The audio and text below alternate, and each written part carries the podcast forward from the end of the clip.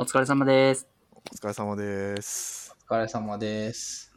はい。皆さん、美味しい肴見つけましたか、えーこの番組は、オンラインコミュニティデベロッパーズ JP 周辺にたむろする野良猫エンジニアたちが、近頃流行りのテック系ポッドキャストを肴に話す番組です。 Developers JP は、フリーランスや小さな会社のエンジニアが集って、ワイワイワイワイしている Slack のことです。感想やリクエストは、ハッシュタグ、シャープ、ノラキャストまでお願いします。はい。はい、寺田です。はーい、杉です。はい、山本です。はーい。ははい。というわけで、1ヶ月ぶりですか？ん？そうか？そうか、そうです。?2 ヶ月。はい、すいません。僕が、僕だけ1ヶ月ぶりですが、はい。はいえー、先週は僕が寝坊していませんでしたが、今週は3人でやっていきたいと思います。はい扱い。はいはい。というわけで、やっぱ、はい。寝る時間っていうのは、夕方は一回寝ようみたいな感じなんですか？いやー、あの時はなんか、なんか寝ちゃったんですよね。そしたら気づいたら、7時収録だったのに、まあ起きたら 11時だったっていう。まあびっくりですよね。まあ、そういうこともありますわな。うん なんか無限に寝れる、寝れちゃうんですよ、僕。ああ、いいですね。もう非常に困っていて、本当にどんだけ寝ても寝れるっていう状態に体になっていて、ちょっと困りますね。はい。うんというまあ、のは置いといて。はい。子供を産む子供が生まれるといいと思う。そしたら、寝れなくなるんで。確かに。早く子供が欲しいです。そうなのか？まあいいや。ちょっとモバイルハウス計画とかなくなっちゃうかもしれないですけどね。ああ、まあそういうのはね、あの子供を産んでもやろうという精神でやっていきたいと思いますが。はい。はい。はい。すいません。はい。じゃあ、今日は何からいきますか？えっと、もう最初の話題いっちゃいます、じゃあ。いっちゃいますか？お、出囃子的なやつ。デバイスデバイス的なやつ。的なやつ。うん デバイス的なやつって。なんか、こんなポッドキャスト見つけたよとかないですね。じゃあー、新着はないですかね、今回は。あ。あ、なるほど。意外になかった。はい。そうですね。はい。OK です。ないかな多分。はい。はい。じゃあ、宮本さんの魚から今日は行きましょうか。はい。僕が、まあ、直近聞いて面白かったなって思ったのが、えっ、と、しがないラジオの41回のゲストがポテト 4D さんが出てるやつで、なんか、えっ、と、ナクストとかビュー界隈で、まあ、とてもリードしてってくれる若いエンジニアの方がゲストで出演されてる回なんですけど、まあ、そこの中で、まあ、いろんな話題を話されてて、まあ、その方はビューとかネクストを、えっ、と、まあ、翻訳してたりとか、あの、なんていうんですか、ドキュメントとかを、とか、まあ、いろんなカンファレンスとかでも多分登壇してらっしゃっていて、いろんな資料が上がっているので、よく多分、アイコンとかは、ナクストとかをやってる人は見たことあるんじゃないかなっていう感じなんですけど、その方が、なんかフリーランスを、えっ、と、やめようかなっていう話とか、まあ、キャリアについて話していて、まあ、技術じゃない話を、あの、していて、まあ、それがちょっと面白くて、なんかその、技術をどういうふうに選んでやってってるかみたいなので、まあ、ナクストが1.0の頃から、なんかこう、やってたよとか、で、それをなんで選んでるのみたいなことを話していて、で、ここがタイトルとかにも出ている、なんか1.5歩先の技術みたいな、なんかそろそろ来そうだけど、まだ来てないみたいな。なんか実用化の情報の最初の入りのところはいろいろ出てるんだけど、えっ、と、実際運用したときにどういうふうにじゃあそれを、あの、やっていくのかみたいなことはまだちょっと出てないみたいなところを狙ってやってみたみたいなこと言っていて、まあ今だと Firebase がそんな感じのことなんじゃないですかねみたいな話とかをしていて、まあそれ自体が一個すごい面白かったなっていうふうに思いました。うん。なんか、そうですね。僕自身が、あと、技術の引っ張っていこうっていうタイプじゃなくて、で、この方は本当に NUXT 界隈が自分のツイートで、なんか、どういうふうに影響があるのかを考えてツイートもちゃんとしてたりとか、っていう発言があったりとかしてて、うわ、すごい、すごい偉いなと思って。なんかそういうことを考えたことはあります？自分がレイルズ界隈に与える影響みたいなのとか。なんていうんですか？僕？え、例えば、例えば、なんか、この界隈に与える影響を考えて、何か行動を考えるみたいな。まあ多分会社に属しているときに、うん。なんか他の競合のサービスを褒めまくるとか多分、なんかあんまり良くない気がするなとかはあると思うんですけど、わわかんないけど、ちうん。わかんないですね。ょっと話の拾い方がわかんない。えー、 Rails に、 Rails、僕、うーん、に対してなんか、いや、 Rails とかないけど、うん、あ、なんか、でも、思想、思想で言ってますよ。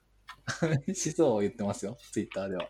思想。あ思想技術的な宗教というか、思想というか、こういう風になった方がいいと思っている人集まれじゃないけど。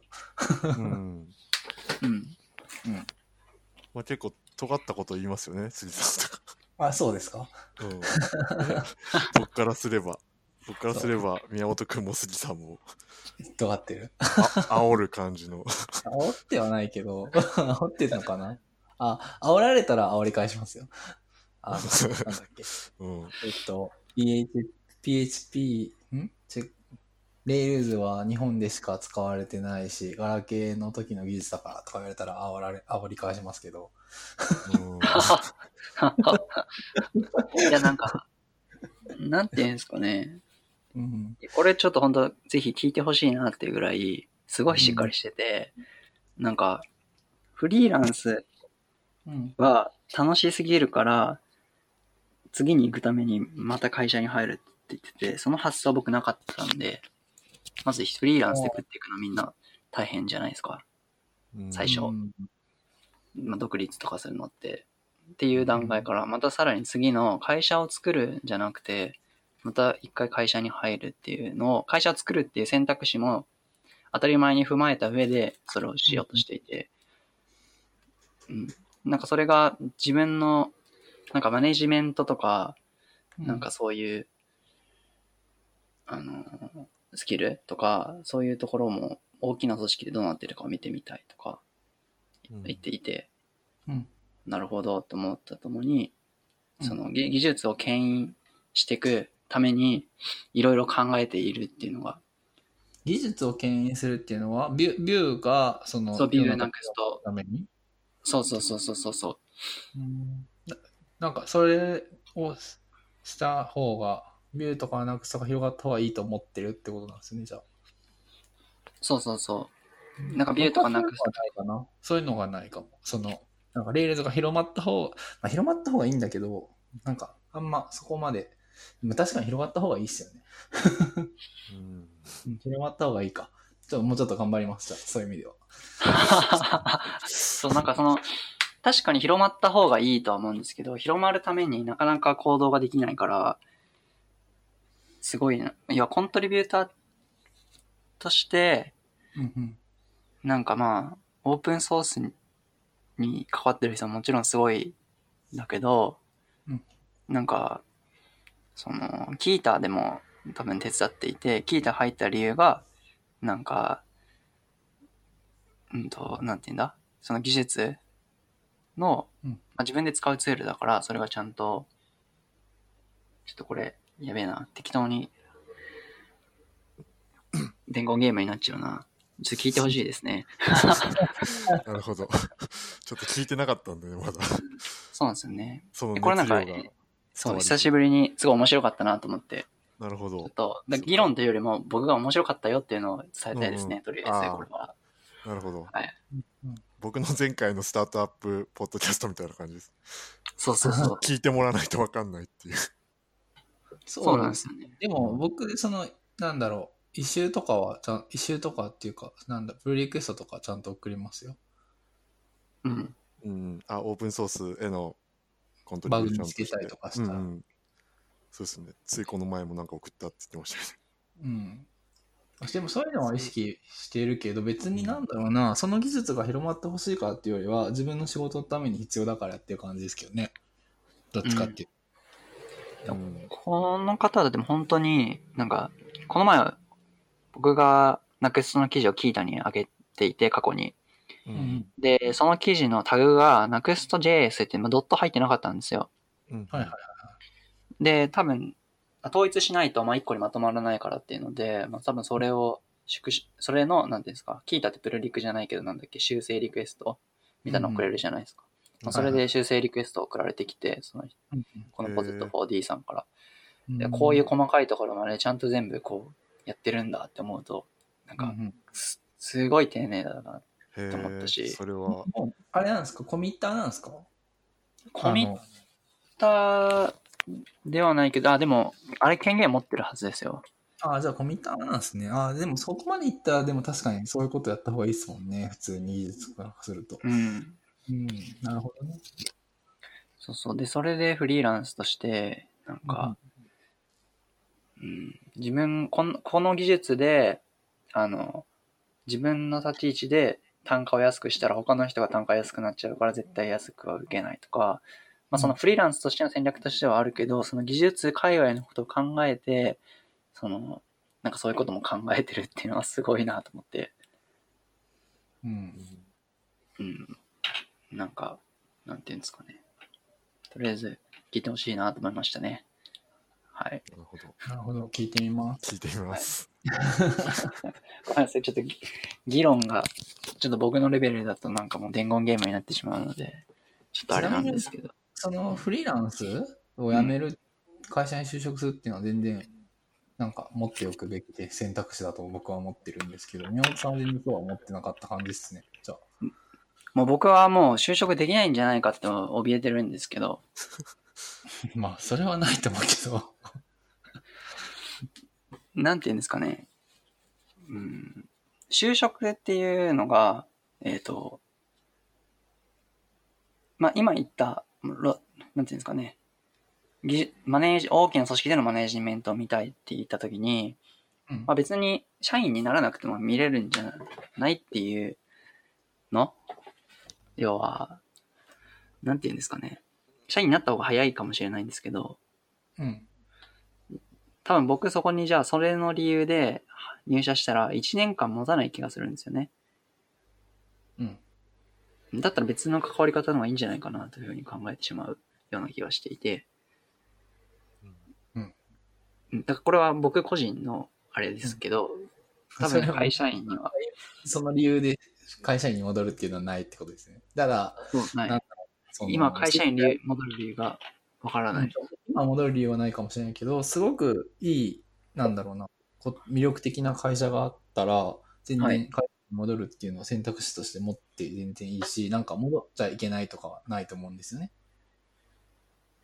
もちろん、もちろんそうだと思います。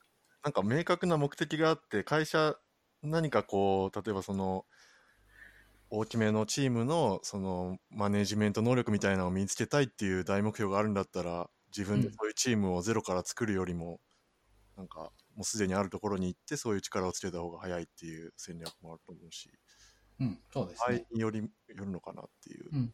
だからまあそういうのは別に全然普通で、その逆にフリーランスの人って割と考え、そう考えがちで、フリーラン、もう一生フリーランスじゃないけど、うんうん。なんか凝り固まってると思っていて、じゃなくて全然、もう会社員に戻りたくなったらというか、戻るのがチャンスだと思ったら、戻っていいし、なんかその、フリーランスか会社員かっていうのは、もう全然、なんか、なんだろうな、本当どうでもいい話で、自分がキャリアとしかまあやりたいことを考えたときに今どうあるべきか何をするべきかなだけなので会社員か正社員か、うん、あ、違う、フリーランスかっていうの、全く、まあ確かに。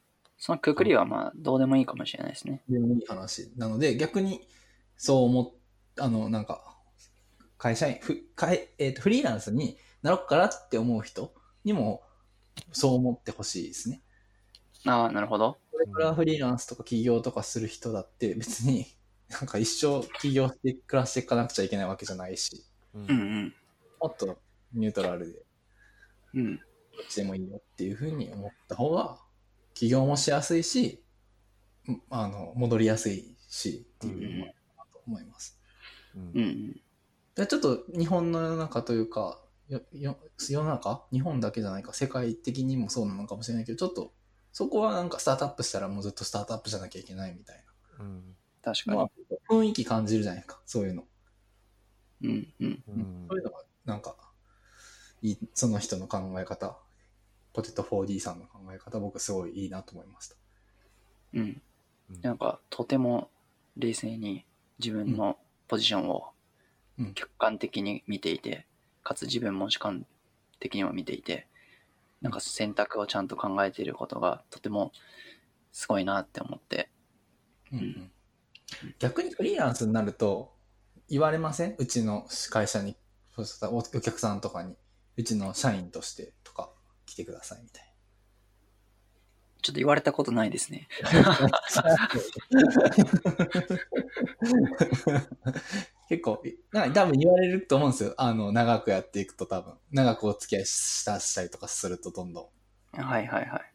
なんかもう3年もやってるし、多分下手したら会中の人よりもその会社のこと知ってたりとかすると、もう社員でいいじゃんみたいなはいはいはい。れるようになってきたりとかすると思うんですけど、なんか、そう言われた時に、なんか明確な断り方をしたことがなくて僕も。なんか、いや、僕はこれがやりたいんで、なんか、無理ですみたいなのってよりは、いや、他のお客さんもいるんで、みたいな感じの 断り方しかしたことなくて。はいはいなんかそこは、あ毎回そういう話で工藤機に来てくいただくタイミングですごいこう、なんか、いや、僕はこれをやんなくちゃいけないんでって答えれるようにしていかなきゃなとかは思ったりしますけどね。うんうん。なるほど。うん。なんか多分、フリーランスの種類にもよるかなというふうには今感じて、うんうん。なんか、制作僕、まあ今もやってるので、そうするとクライアントがコロコロ変わるから、うんうん。パートナーになるような感じのフリーランス。まあ要はいくつ、割と定期、ずっとお付き合いしてるみたいな感じになかなかなりづらくて、まあそういう企業もあるんだけど、うん。まあ、今それあるのがグリーンズくらいなので、あ、でも、ね、そういう会社からはそういうこと言われそうな気もしますけど。まあ、けどエンジニア単価で雇えるような感じじゃないような感じになっちゃうので、まあでもずそれは、ずっとはいらないみたいな。それはだから、なんていう状況次第だと思うんですけど、ああ、そっか、それが別の企業だったらってことそうか。そうそうそうそう。うん。会社次第うけど。そっかそっか。なるほど、確かにそうですね。なるほど。なんか、でショーノートの方にリモートワークっていうのも書いてましたけど、リモートワークの話も入っている？あ、そう、ここは、えっ、と、はそうですね。リモートワークの話もこの流れでそのまま話すと、まあこのポスト 4D さんは、あ、ここはちょっと反対意見なんですけど、あの、えっ、と、まあ、リモートワークが反対意見じゃないな。あの、よりも、ちゃんと集まってやった方がいいっていう考え方なんですよね。うん。で、これもまあ、正確な文脈がちょっと伝わらないかもしれないので、えっ、と、まあ、最終的に後で聞いてもらってたいところではあるんですが、えっと、なんか、リモートワークを前提に、なんかこう、なんていうのかな。あ、式が、なんて言ってたっけな。やべえ、ちょっと、やばいぞ、これは。うまく伝わらないぞ。ちょっと曖昧にあれしてもあれなんですけど、そうか。まあ、要はリモートワークでできることが僕はもっとあるんじゃないかっていうふうには思っていて、結構今、えっ、と、極端だなっていうのが、ちょっと感じていて、あの、なんていうんですかね。やべえ、ちょっとまとまらない。うん。なんかリモートワークの方をしない方がワークすることがあるっていう話は、まうん。あ、ある意味間違ってはないと思うんですよ。で、結構みんなそう言うじゃないですか。なんかは、い一般的に、一般的に。はいで、まあ、それは一理あると思っていて、ただ、あの、もったいないですよね。その、うん。みんな出社しなきゃいけないっていうのは、っていうのはわかる。うんうん。だその、なんだろうな。やっぱひ、その場所に集まった方がコミュニケーションのコストとか低いし、コミュニケーションのコストだけだったら、まあ今の世の中、特にエンジニアリング的なところは割と解決すると思うし、うん。いろいろ手はずはあるんですけど、じゃあ今度マネジメントコストを考えたときに、えーっと、なんだろう。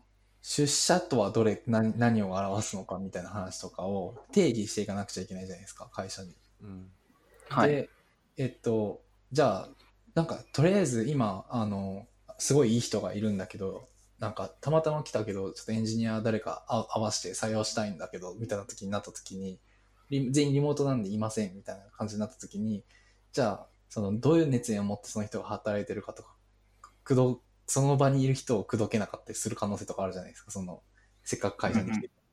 だからそういう意味で言うと、やっぱリモートよりも、その、い場所に集まってる方が、なんか、様々なものを犠牲にしてる部分はもちろんあるけど、なんかうん例外に対処しやすいみたいなところはもちろんあると思っていて、ただ、それってなんか会社の経営戦略とす非常に密接に関わるので、あの、一概に言えないというか、うん。うん。あ、そうそう。なんか、そうだそうだ。えっ、と、リモートワークがこう常にしたいじゃなくて、えっ、と、まあ、台風とか、なんか子供が熱出たとか、そういう時にちゃんとリモートワークできる体制があるのが大事で、基本は別に出社でもいいっていうふうに言っていて。うん。うん。でああ、もその、えっと、か彼が？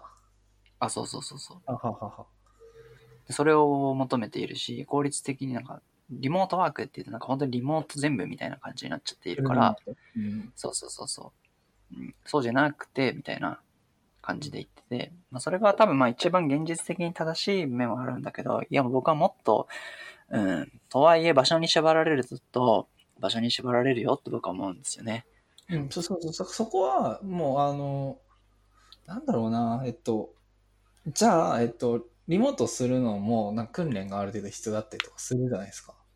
しますね。なんで、そういうところにコスト払えるかとか、そういうのもあると思うんで、うん、会社に本当寄ると思ってるし、その、なんだろう、台風の日とかは、物理的にも仕事しなくてもいいんじゃないかっていう説もあるわけで、その日は休みにしちゃえばいいし、そんな危険を冒してまで会社に行くんだったら。うんうん。リモートワークしてない会社だった。そこはもうなんか、あの、すあの、なんだろうな。えっと、すそれでも会社に行かないと昔はなんかその、業務が止まってまずいみたいなことが多分あったはずで、例えば化学工場とかだと、それでも誰かが、その、えっと、お台風が降ろう、台風が来ようが、地震が来ようが、その化学のなんか、プラントみたいなのを管理し、ちゃんと温度を一定に食とかしとかないと、あの、まあ、大事故につながるとかそういうのがあったと思うんですよ。まあうん。今だから IT の世界あんまそういうことってないので、だったらもうその日休めばいいんじゃん、ってか、まあ家で働く、まあ働ける人は働けばいいし、子供が熱出したんだったら、まあその人はしょうがないから休めばいいんじゃん、みたいな風には思いますけどね。まうんあそうどうしてもリモートはしないっていうのであれば。うん。そまあ上場してる人会社とかだとセキュリティのリスクとかもあるので、うんう。セキュリティのリスクっていうのはリモートだと高まるもんなんですか？例えば PC 持ち歩かなくちゃいけないですよね。ああ、そういうことか。うん。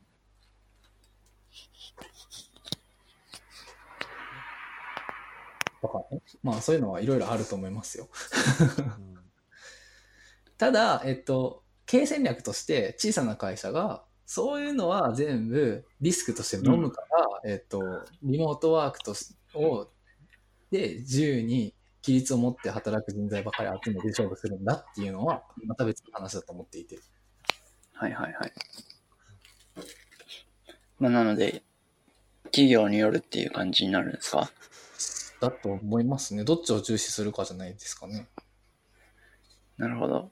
うんうん、何が言いたいんだ俺は？なんか、うんうん何かな？なんかちょっと違うんじゃないって思うことが、まあ聞いててあったっていうことなのかそう。でそれを今言えないっていうね。な。もうちょっと、なんかその子供が風邪ひいて面倒見なくちゃいけないからリモートでっていうのは僕はちょっと違うと思う。なんか逆にブラックな感じがする。そこまでして働かなくちゃいけないみたいな。あ、休めばいいじゃんってことですか？そもそもね。いや、働きたいんだったら働けばいいけど、はいはいはい。うん、っていう気はしますけどね。うん。まあなんか、働くって、働くもなんかよくわかんなくなってきましたけどね。僕多分フリーランスやってると、その仕事とあれの切れ目がないじゃないですか、そのほとんど。仕事はいどこが仕事でどこが遊びなのみたいなのになってくると、わかんないんで、どんどん、どんどんどんわかんなくなっていくし。まあ確かうん、だからまあそれと会社員のそのいわゆる出社してる人たちの一部のリモートワークとかはもうちょちょっと違う気がする。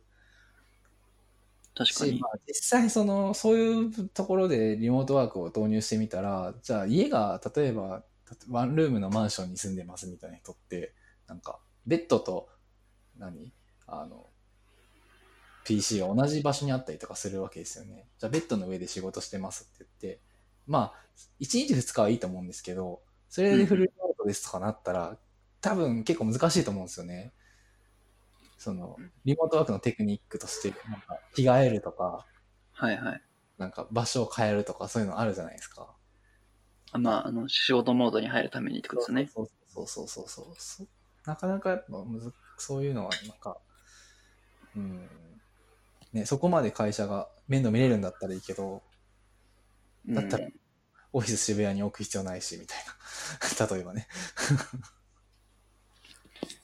確かに。うん。なかなか答えの出ない話題なので、ちょっと、一回聞いてみます。そうですね。はい。ぜひ、あの、そうですね。今日僕が言いたいことはぜひ聞いてくださいっていうところですね。主に。なかったのかなって思いながら聞いてみます。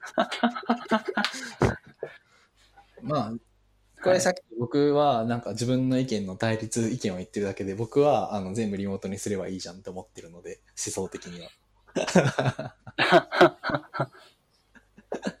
全部リモートに、全部リモートになる、したいですね。うんしたいというか、まあ、それは、うん、全部、あの、リモートで全部成り立つと思いますよ、僕は。成り立つように仕事を進めればいいと思ってますよ、僕は。うん。うん。でもその代わり、そうすると、なんだろう、スタートアップのなんか、事業みたいなのは、あんま作りにくいでしょうね、きっと。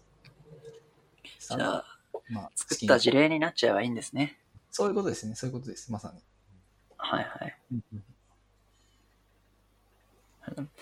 まあちょっと取り留めもない感じになっちゃいましたが、一体ここで切れますか。はいそうですね。はい。はーい。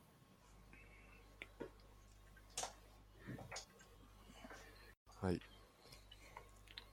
はい。はいじゃあ、寺田さんの魚、はいMisreading Chat。はい、僕のはい。肴、はい今回の肴は、えー Misreading Chat のエピソード36、BLeak Automatically Debugging Memory Leaks in Web Applications っていう、えーエピソードについてです。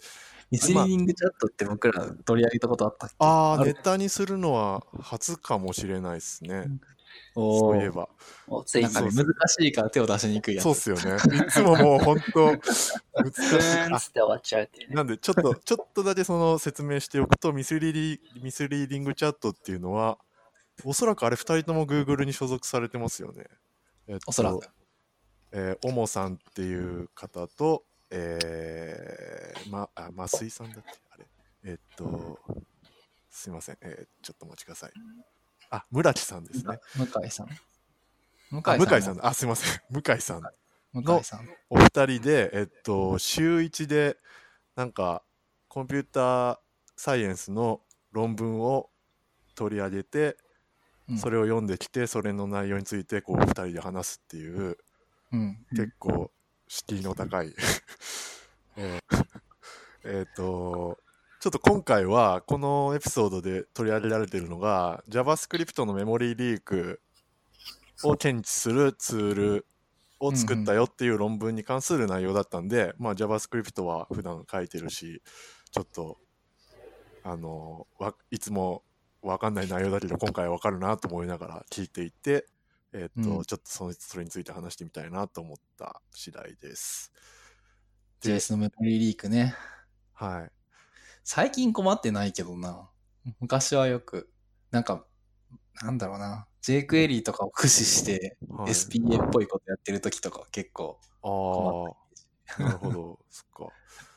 うん、まあメモリリーク、あんまり、本当少ないというか、まあ、普通のウェブ作ってる分にはうんうん。あんまり関係ないし、本当アプリケーションっぽいものを作ってるときに、まあ昔フラッシュとかで作ってたときは結構うん。そこら辺にしたりとか、まああと Android とか iPhone とかそういうアプリケーションの時はうんメモリリークって結構、うん。あの、ね。うん、問題としてあったんですけど、まああんまり、 React が出てきてからかな、やっぱそういうのに、前を、なんか、な、ならなんか、ならなくなってきたのは。昔は、こう、J、jQuery で DOM ガンガンいじって、みたいな感じだったけど、うん最近は、割と、そういうことをするときは、 React とか使いましょう。まあ、僕はあんま使わないですけど、 React 使いましょう、みたいな感じになったから、割と、おいい感じじゃん、みたいな風に思ってますけど、うーん、なるほど。まあ、まあ、それでも怒ってるところでは多分怒ってるはずですよね。うん。激しいやつは。うん。まあ、で、えーっと、まあ、なんだ、具体的な内容については結構突っ込んだ話を、このうんエピソードの中でされてるので、それ以上の話はあんまできないんですけど、うん。うんこのツールをちょっと使って、あこの論文の成果のツールですよね。NPM のパッケージになってるので、うんうん。入れてみようと思って、入れてみたんですけど、ちょっとうんうまく動かず、ああ、そうなんですね。なんか、マン・イン・ザ・ミドル・プロキシーっていう Python のなんうんかラリを呼び出すんですけど、なんかそこうんの接続がうまくいっていないっぽくて、ちょっと、これすごいですよね。論文とそのツールちゃんと GitHub で公開されてて、うん。普通に NPM でインストールできたりとかして、そこら辺もすごいなと思って、うん、ちょっとこれは使ってみたいなと思って、もうちょっと頑張って。なんか僕、エピソード自体は聞いたんですけど、なんかどういうふうにそのツールを使うかとかは全然知らないんですけど、どういうふうに使うんですか？これは。どうやったら使えるんですか、えっと、まだ使えていない状況ですけど、一応はいはいえっ。と、依存ライブラリーは、まあ、Python の、えっと、ライブラリーとかをまず入れといて、その後、うんうんえっと、まあ、NP NPM のグローバルに、そのブレイク、ブレイク、うんうんなんだっけな、えっと、えー、えーブレイクランって書いてありますね。そうですね、ブレブリーク、ブリークか。ブリークラン。うん、 BLeak、なんだっけな、 Detector だったかなっていう、インストールしてあげると、 BLeak コマンドが使えるので、それで BLeak コマンドの中に、えっと、コンフィグファイルを JS で書いて、このうん URL を叩いてください。で、あえっと、うんで、裏であの Headless Chrome が動いてて、なるほど、なるほど。で、まずこのページに行って、これだけ、ま、えっと、この条件を満たすまで待ってください。で、その後、これが現れたら、このボタンを押して、次にこうしてみたいな、あと、その手続きは自由にこう、うんうんうん。ファイルの中にかけて、まあ、普通にあの、get element by ID とか、なんかそういうのを使って、えっと、やり、やらせたい操作を記述していって、えー。まあそれをもう何回もやらせて、えっ、と、そのメモリのヒープの状態をスナップショット撮って、えー比較して、えーメモリリークが疑われる部分があれば、そこを教えてくれるとか、あと、えー。うん、なんかそのミスリーディングチャットでもっと詳しい話いっぱい出てるんですけど、なんかその、えっと、結構その、なんだ、コンパイルす、コンパイルというか、えっと、ビルドされた JS だと結構その追いにくかったりするんだけど、うん。その、そ実際そのコードのどこの部分なのかっていうのもこう分かりやすく出すための工夫をいろいろしてあるらしくて、へえっと、なんかビューアーとかもあって、これなんかすごいなと思って、その、そのコマンドを実行した後にできたそのアウトプットのファイルをなんかビューアーに食わせると、なんかそのスナップショットがブラウザー上で見れて、なんかそのデバッグに使える。なるほどね。ことも書いて。ちょっとすごいなーって感じでしたね。まあちょっと使えてないから。そうですね。この、そもそもその操作をコンフィグとかに書かなくちゃいけないんですよね。ああ、まあそそれはそうですね。うん、それで、なんかメモリリークが起こりそうかどう、起こりそうかどうかまで検知してくれるんでも。ん？起こったかどうか。どうかですね。うんそう、だから、うん、うん。性的なコード解析とかじゃなくて、うんうん。実際に動かしてみて、どうするんだろうなのかどうかっていう。なんか割り当てるメモリをちっちゃくしておいて、とか、いう風にするんですかね。割り当てるメモリとかその、かクローヘッドレスクロームあを動かす時に。えっと、割り当てというか、なんか、ヘッドレスクロームの、えっと、機能で、もうそのスヒープのスナップショットが取れるから、えっとうん、あのトップページから孫階層まで行く、で、またトップに戻る、で、またうん。孫階層まで行くみたいなのを、こう繰りどんどん繰り返していくと、その、メモメモリーリークがこう検知しやすい、その、ブラウザー上で動く JavaScript の場合は、結構、そういう特性があるので、まあそういうえっと、特性に合わせた、なるほど。の特性に合わせた、その、発見、えっと、なんだ、メモリーリークの検知システムになっているらしい。うん。へえ。なんか、そうだな。これって目的はただ単にそれをしたいっていうだけでしたよね。確か論文の目的みたいなのは。そうですね。あの、JS のメモリーリーク検知ツールみたいなのがまずないから、そういうの欲しいよねっていうう。うんん。ところなんじゃないですかね。あ確かに。なんか、ちょっと全然話は違うんですけど、あの、JS のその運用とかバグトラッキングとかってなんか使ってます？バグトラッキング。バグトラッキングっていうんですか？エラー検知？あー、プロダクションとかで、うんああ。なんかつなんか、うーん、使って、ニューレリックとか使っああ、そうそうそう、ニューリリックか。なるほど。ニューリリックとかだとメモリーリークはわかんないですもんね。もう、メモリーリークしちゃったら、ね、何もできないですもんね。うん、っていうかまあ、やっぱ、うん、寿命が短いですからね、ウェブの。ブラウザー、その、なんですか、えっと、ブラウザの中でうん完結するから。ううんん。まあ、だからあんまりそういうツールがこう出回ってないっていう状況があると思うんですけど、うん。うん。ね普通のエラーぐらいですよね。でも、僕らユーザーとしては、絶対なんか、おど、ど、どの、どのタブだみたいな 時ありますよね。うんうんクラムとか大量に開いてると、な、多分 Google Docs だな、みたいな。Google Docs 起きるときあるっすか？え、Google Docs 固まりません？マジっすか？ああ、ちょっと Google Docs にちょっとあれかもしれないけど。なんか、この、このツール、あ、あなんか、開いてる、なんか開いて、うんな、長時間放置してると、なんかおかしいみたいなとか、うんないっすか？昔の Gmail とかも絶対そうだなと思ってたけど。はいはいはい。ああ、そういう意味でなんか僕、あの、なんかそういうエクステンション入れてるから、何分間長かったら、あの、解放す、なんですか、見なくするみたいな。ああ、なるほど、なるほど、なるほど。タブ閉じちゃうんですね、そもそも。そうと閉じるというか、なんて言うんだろうな、これ。なんか、うん、閉じ、あ、閉じちゃってて、まあ一応クリックするとまた再度開けるみたいな状態になってますね。ああ、なプロあの、クロームっすか？Chrome で、はい、そういうエクスあエクステンションを入れてます、なるほど。なんか、クロームってタブごとにプロセスできるんですよね、確か。うん。はいはい。だから、そのプロセスを多分、なんかスリープさせるみたいな感じなんでしょうね、きっと。多分そんなノリ。うん。iPhone みたいですね。なるほどな。うんまあ。ユーザーとしてはそういうことはあるけど、あ確かにその、その、それを入れれば解決するかも、ユーザーとしては。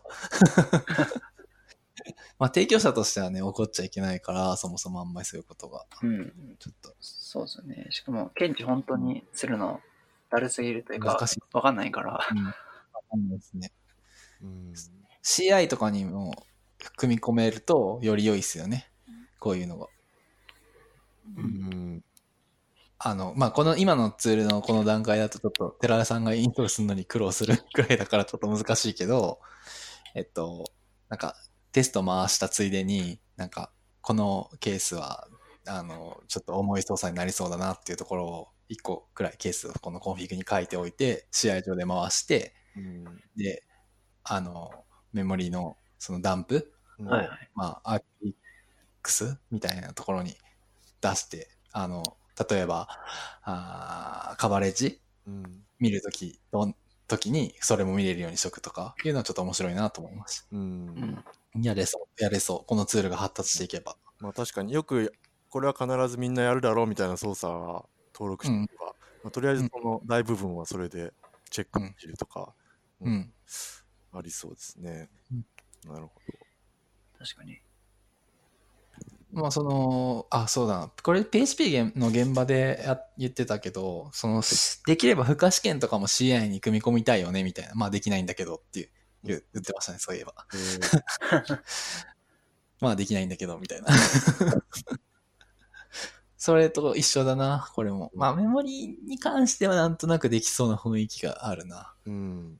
あの、普通のウェブアプリケーションの負荷試験は結構辛いですけどね。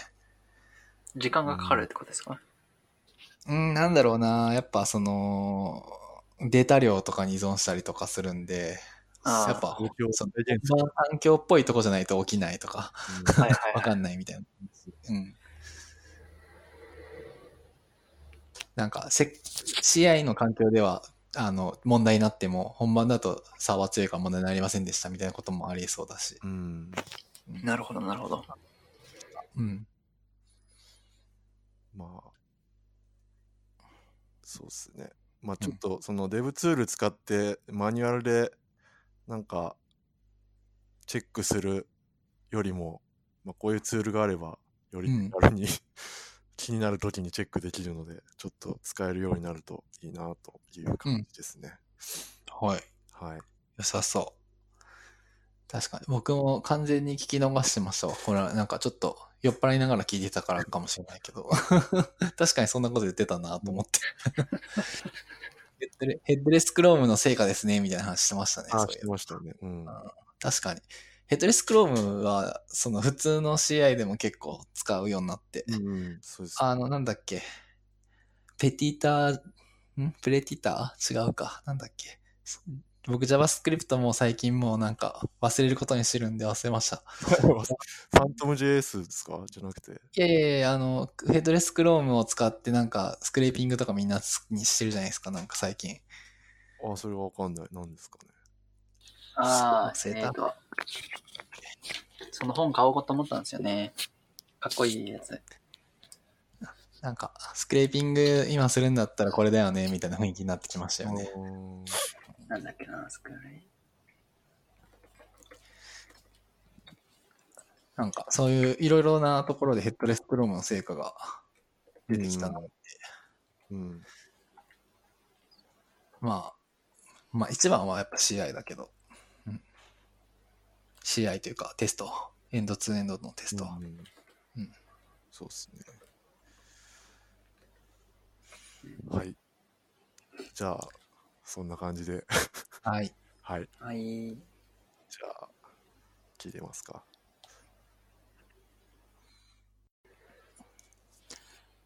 じゃあ次は、えー私の魚、杉の魚ですと。えっと、杉最近あんま、ポッドキャストね、あんまり聞けれてなくて、ちょっと過去回消化中って感じですけど、うんえっと、エンジニアリングマネージャーポッドキャスト EMFM の第4回で、これ別に、別にというか、まあめっちゃ面白かったんですけど、あの、なんか、よくその、クリエイティビティを、その面接とかで求めるじゃないですか。はい。なんかこれまでに、過去に、えっと、あの、クリエイティビティをどのタイミングで発揮しましたかって言って。クリエイティビティを過去に発揮しましたかなって質問どうぞがあるんですか？いや、なんか知りたくないですか？その人が創造的かどうかって結構大事じゃないですか？その仕事するああ、そういうことか、そういうことか。はいはいはい。うんで、まあ、そうやってちょ単刀直入に聞いても多分出てこないから、なんか、なんかいろいろ工夫して、今までの仕事の中で工夫したことって何ですかとか、多分そういう質問にし変えると思うんですよね。うんうんうん。だけど、その、ひろきさんかな？がどうやって聞くかっていうと、なんか、今までで、あの、一番あの成功したいたずらはどんないたずらですか？みたいな質問するらしいんですよ。え確かに、いたずらって超クリエイティブじゃないですか？うん。ー、いたずら、しそうい。いたずらって結構、うんでこれ面白いなと思って、ちょっとはい二人に聞いてみたいなと思って。質問としては面白いけど、それ聞かれて今パッと全然思い浮かばない。そあ、う。本当ですか？僕もいい人だからな。そっか。いたずらしないからな。いたずらしないか。なんか小学校の時とかにいたずらとかしませんでした？中学校でも、小学校、まあ子供の頃とか。いやー、してたとは思うけど、そんな、なんかしてたか そっか。してたか大な。人になってからでもいいっすよ。大人になってからのはしてそうだけど。ああ、すげえな。な。宮本くんはさっきしてたよね。ああね、確かに。この、ああ、あれはいたずらに入るんですか。なるほど。まあ、まあ、桜だと思う。うん、確かに。まあ、どんなのかちょっと言うと、まあ、すげえしょうもないけど、なんかこのポッドキャストの収録のツールが、えっ、と、全キャスター。ゼンキャスターっていうツールを使っていて、まあ、名前は別に自由に設定できるんですけど、毎回。うんえっと、今日ふいつも宮本ってしてるところを、なんと、なんか山本ってしてて、うんなんかパッと見気づかないんですよね。ローマ字で書いてあるから。あれ？しょうもな。しょうもな。っていうしょうもないいたずらをしてましたね。面接落ちるわ。いやでもなんか、それってなんでしようと思ったのかとかいうのにつながるんですよね。で、あーちょっと面白そうとかになるし。はいはい。で、僕結構その、いいとこ、いい会社だなっていう風に思ってた会社は。はいいと。かで、なんか誕生日のサプライズとか結構ガチでやるんですよね。う。うんん。これ言っていいのかな？まあいいか。あの、なんか、しとある渋谷の会社で働いてて、まあなんかその、誕生日のいたずらが、こう、サプライズのプレゼントが伝説になってるみたいな感じな会社で、こう、あのエピソード、あのエピソードってもういっぱいあるんですけど、そのうちの一つでマジでやばいなっていうのが、うん。はいなんか子が子会社の社長？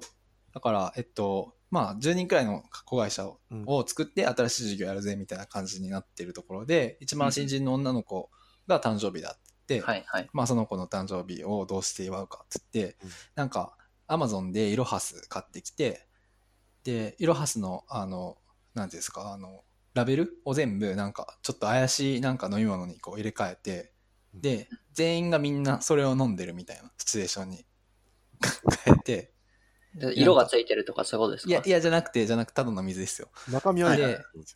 イロハスの、イロハスみたいなのを買ってきて、それを全部貼り替えてラベルをなんか、デデザイナーさんとかいるんで、普通に。デザイナーさんが作って、はい。ラベルを変えて、ちょっとなんか体にいい水みたいな、ちょっと怪しげな水あをみんな、ああ、そういうこと。全員が飲んでるみ、飲んでるみたいな感じにして、で、その新人の女の子のメンタうん。はい。がいて、あの、その子が最近お肌の調子がいいんだよね、みたいな。うん。この水飲んでると、みたいな。はい。言って、なんか、あの、そのマルチ商法の、なんかその、あの、はいはい契約した方がいいからって言って、ガチで、あの、契約書みたいなの渡して、で、はい。なんか、それを、あの、最後その子会社の社長に相談しに行くんですけど、うん子会社の社長も、なんか、いや、これマジいいんだよね、みたいな感じで。こ のこの水めっちゃいいんだよね、みたいな感じで言って、はいはいもうそれでその子泣いちゃうみたいな感じ。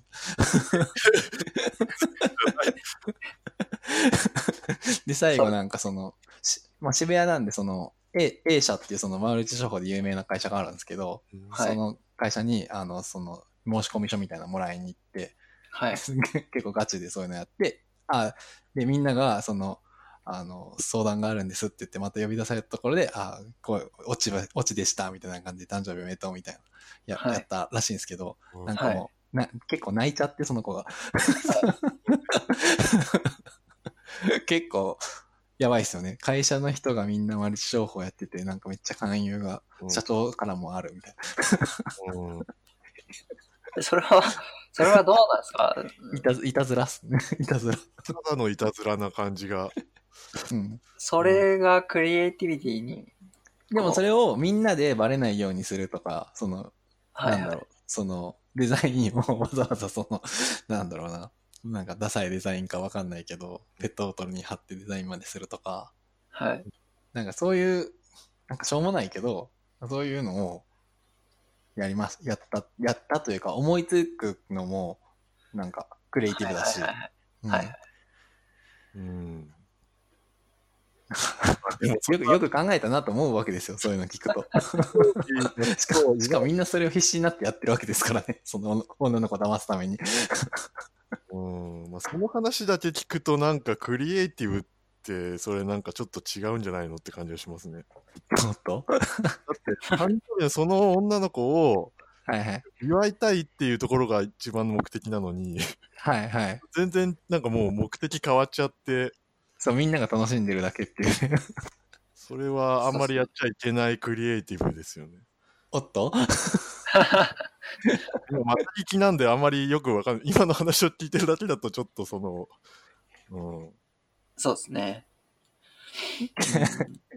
ああ、なるほどね。みんないい子ちゃんだな。うん。そっか。まあ確かにそうだけど。確かに。の仕事の中でも、うん。途中でちょっと目的を見失っちゃうとか。うん。うんなんだろうな、その、そうやってこう、いたずらを考えられるっていうことは、その、うん、エンジニアリングマネージャー FM の中では、えっと、ハックするっていう言葉を使われてたんですけど、うんうん。あの、まあ、ルールってあるじゃないですか。はい。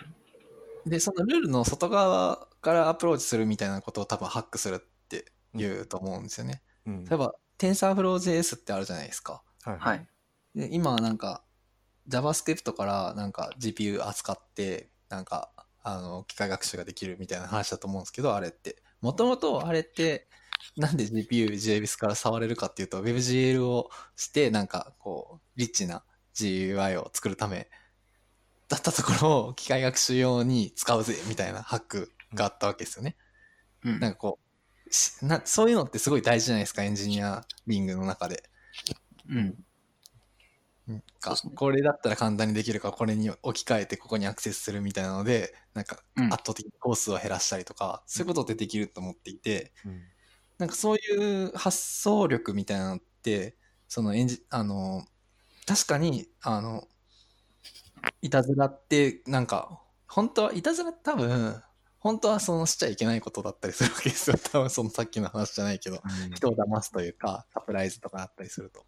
でもそれをなんか、最終的にオチをつけて面白かったねってなんだ、そういうことだったのかみたいな感じに、こう、ちゃんとこう、まとめるみたいな力が、個人的には、クリエイティビティの、その、測る、そのエピソードの一つとしては、まあいいのかなって思ったりはしますね。なるほど。うん。なるほど。僕それを多分杉さんから聞いたら杉さん落とす気がするな。こいつやべえぞって。ちなみにそれ僕がやったやつじゃないですか。うん。いや、あなんかなんていうんですかね。うーんと、いたずら、いいた、そのクリエイティビティで、でサプライズだの方が、もしかしたら僕はいいかなと思ってはいいなっていう。なんかドッキリみたいな感じになっちゃってるじゃないですか。僕、ドッキリの、あの、まあ、あなんていうんですか、バラエティってあるじゃないですか。あんまり好きじゃないですけど、僕は個人としては。でもまああれ、すごい多分、視聴率が多分あるから、何回もいろんなので多分やられてると思うんですけど、そうね。うん。うん、てかそこの受けた人のユーモアが、まあうん、あればいい気もしつつ、アム、アム、アムウェイって言っちゃった。的なのは、なんか、こどうなのかなって気もしますよね。その間、辛そうだから。うん、まあ、それはね、やりすぎだと思います。エピソードは特に、言ったやつだから、まあ、うん。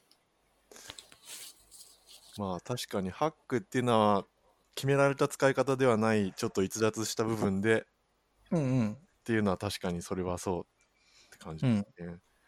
なんか自分自身も、なんか、あのーまあ、さっきのやつは、なんか人の話で、まあ、ちょっとやりすぎなエピソードだったけど、まあ、その人たちすごい団結力があったなっていう気がするんですよね、僕はね。うんそのあの、確かにそのエピソード自体聞くとやりすぎだろうって思うんですけど、うんで、なんか、なんかね、結構、勢いのあるスタートアップって、なんか、うん。だからそれが、その今、Facebook とか、Uber とかで結構問題になってるようなことにも近しいと思うんですけど、その、なんだ、あの、セクハラの問題とかパワハラの問題とか、うんうん。近しいと思うから、ひ表裏一体の部分は確かにあると思うんですけど、やっぱね、その、勢いのあるスタートアップの人たちってね、もうやっぱなんか、クレイジーなんですよね、割と。わかります。な多分10、10人とかだからまあ成り立つし、そうそうそう。うん。まあ、それがねスケール感もあるし、はい。お大きな会社になってくると、そのまあ、なんか、いや、あの人はなんか、あの、クリエイティビティだから、あの別にそのセクハラがどうでもないですみたいな話になってくると、もうそれ話は全然違うんですけど。うんうんうんなので、面接対象としたときに、まあ、個人なわけじゃないですか。面接、面接だとね、まあ確かに今のエピソード不適切ですよね、多分。だから、まあそこも、個人のドッキリと、今のって多分一番クリエイティビティがあるのって、まあ社長なのか、その企画を思いついた人なわけじゃないですか。そうそうそうそうそうそうそう。なってくると、それをドヤ顔で話されたとしても、お前、乗っかっただけじゃんって思っちゃう気もしますし、だからそこもさらに難しいなっていう気はしましたね。ああ、そうそうそう。もちろんそれを企画した人が一番そのクリエイティビティがあるわけだから、うん。その、なんだろうな。もちろんそれ、そりゃそうですよ。その、それに乗っかっただけだったら別に、なんか、クレイ、あなたのクリエイティビティじゃなくて、それは、その考えて人なんじゃないですかっては思いますけどね。いたずら、いたずらね。なるほど。で、なんか、そういえば僕なんか、あの、停電させたかったんですよね、昔。え？あの、小学生の時に、家ではい。学校？学校で。はい。で、なんか、黒板消しのクリーナーに、あ、僕、僕結構、あの、ちょっと惹かれるくらいやんちゃだったんで、あれなんですけど、黒板消しのクリーナーに、あの、コンセントのところに導線巻きつけて、あの、刺さったら、あの、ショートするようにしてたんですよ。はい。はい。でそれを、なんか、あの、僕は昼休みに停電してほしいなと思って、昼休みというか掃除の時間に停電してほしいなと思ってて、はいで、それを、あの、でも2時間目くらいになんかパーンと音がして、誰かがコンセント入れちゃって、で、でその黒板機種のクリーナーだけ潰れたんですけど、停電せずに。うわーえー、だいぶ悪い。これ、なるほど。なんか、そなんか、それって僕の予想では、えっと、それを使うときにそれが起こるっていうふうに思ってたけど、その黒板消しのクリーナーを。でも、黒板消しのクリーナーのコンセントが刺せてなかったら、刺したいと思った人が刺しちゃったんですうよ。っん、なるほど。はいはい。ていう失敗があったんですよね。うん。でもなんか、それって、その、ま あ企ては全然よろしいことではないけれど、その、企画して実行するっていう、そのプロセスじゃないですか。うん。これって仕事にもすごい大事じゃないですか。うん。まあ、そうっすね。でその、それをみんなが思いつかないようなことをやるっていうのは、そのいたずらの時とかにやっぱ一番確かに出てくるなとか思うんですけど、だそれだけで確かにクリエイティビティ問えるかっていうとちょっと微妙だなとこう思ってきました。そのさっきの話と今の話と。実例を、実例を出すにつれ。うん。でもなんか多分、クリエイティビティの種類でいくと、なんかまあ、うんそういう風な近しい人が集まった方が、要はそこに、あのー、まあ、力、げ結束力みたいなとこは強くなる気がするから、うんそこに響かない人たちは、えーそれで落ちるっていうのは、まあ、あるの、ありなのかもしれないと思いました。確かにね。だからクリエイティビティの種類が、そっち寄りみたいな。確かに。だ面接で今までなんかいうまくいったいたずら何ですかって言われて僕答えられないですね。だからそういう意味で言うと。面接だったら。あのー構えちゃうからってことですか？うん、そう。だってガチで悪いことしかしてきてないですからね。その他にも。うん、だからまあその質問をする人はそういうのを聞きたいっていう面接官だからうん、そうそう。わけでまあだからそれがどの会社でもいいわいい質問ってわけじゃなくてなんかちょうんっと言い換えてクリエイティブ性みたいなのをえっと言い換えるときにその人はそうするっていうですよね、確かにちょっとうん。うん、漠然とその創造性を発揮した例を教えてくださいって言言われてもまあ、うん、難しいのは確かなので、うん、ちょっと違う切り口でっていうのはまあいいですね。そっか、なんかみんなのいたずらのことを聞きたかったけど、僕のいたずらのことを話しただけで終わっちゃった。いやそういい子すぎたんですね。ポッドキャストのネタとしてはそれを聞いたらちょっと面白いかなと思ったあけど、ちなみになんか僕はその今回その宮本さんがやっているあのチキンバーガー屋さんのなんか企て？あ、うんうん、はい。とかなんか面白いなと思ってたんですけど、なんかさ、あれ見ててなんか全部が全部その思い通りにうまくいってるのか、それともなんかうまくいってるように見えるだけかっていうと多分なんか失敗も中にはあると思うんですよね。はい。知らないけど。知らない実際は。はいなんか、そういうのってどうやってこう、多分こうだろうなとか思いつくんですか？えっと、それはチキンバーガー屋さんのスポンサーの話ってことですか？うん、スポンサーもそうだし、なんかその、なんだっあ、け。こういう僻地でチキンバーガー屋さんをいきなりやるみたいなこととかですか？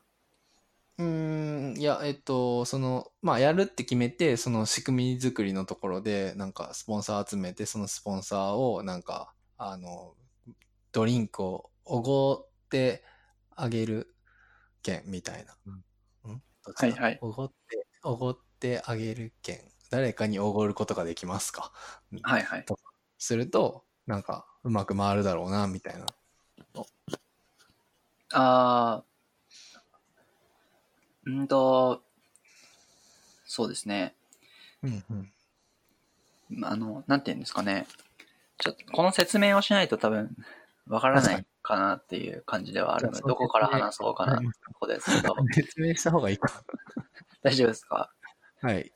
そう、あのあ、スポンサー、あ僕がチキンバカ屋さんっていうのをですね、千葉県の大網っていうのに、最近、2週間ぐらい前かな、にオープンしまして、で、そこが、えっ、と、やってる取り組みの一つに、まあ、大送りチケットとスポンサーっていう制度があって、で、スポンサーは何かっていうと、まあ、普通にクラウドファンディングまあ僕はポルカで集めたんですけど、まあそれを、えっ、と、払ってくれた人はお店に名前を掲載します。スポンサーになれますっていうふうに集めたんですよね。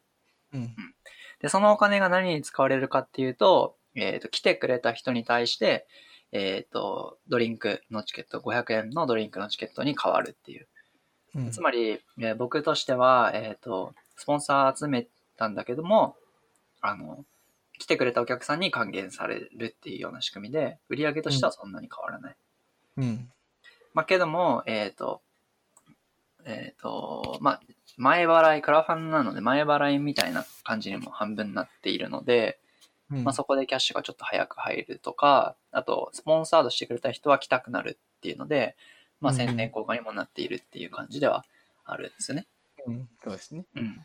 でも、フォーマットとして思い、まあ、これを思いついたのとしては、まあ、フォーマットとしてもまさにクラウドファンディングってあれお金集めるより宣伝の力の方が実際強かったりとかするので、まあ、それのフォーマットに乗っかっているっていうのと、うんまあ、あと、恩送りとかギフト経済とかなんかそういうワードに僕はちょっと最近興味があったりするので、まあ、そこの実験の場として、えーっと、そういう形にしてみたみたいなうんうん。で、えっ、と、で、もう一個とっても大事なのが、遠いし、料理ってそんな毎日違うものってないじゃないですか。景色とかもまた毎日同じだから、アップするものはないんですよね、インターネットに。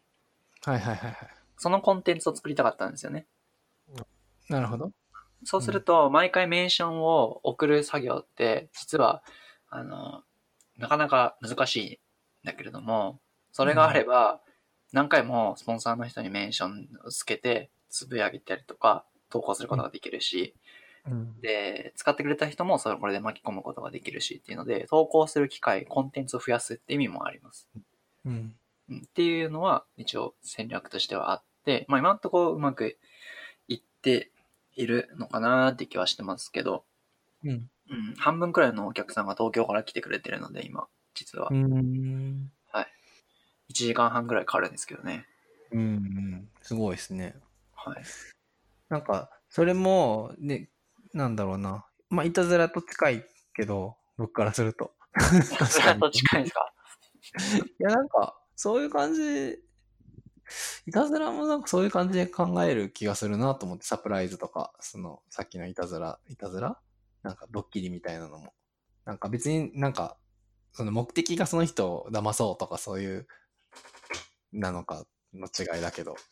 あ、そうそう。プロセスはそうなんだけれども、えっ、と、その切り口として、今のは僕のやつはいたずらではないから、そうですそのね。面接官は、えっと、聞くことができないですよね。え、僕のこの話を。さっきの、そうそうそう、面接の話だよね。だから、生きるっていうのはそうだけど、面接の問いとしてそれを本当に引き出せるのかっていうところはちょっとこう難しいなっていうところですかねそ。うですね。もうそれはその人、人にもよるし、僕みたいな人だったらいたずらって聞いた方がいいかもしれないけど、そう山本さんだとそうじゃないかもしれないなとは思いました。もちろん。うんうんあそれとは別で、そのうまくいってるのはもう結構最初からイメージがあった感じなんですか？そう、今の状態をイメージできた。もともと最初から。うんとは、あえっ、と、もちろんずれてる部分はあるし、うんうん。うん。えっ、と、やっぱりちゃんと説明をしないと来てくれる人が使ってくれないとか、うんうん。あと、まあ、インターネットに本人はもちろん上げないっていうのは想定通りだったけど、まあ、思ったより上げないとか、そういうのはもちろんありますよね。来てくれた人が？そうそうそうあそう。来てくれた人のやつでは、やっぱインターネット慣れてる人しか、えーアップロードしないですね。ああ、そうまあそうか。ううんん。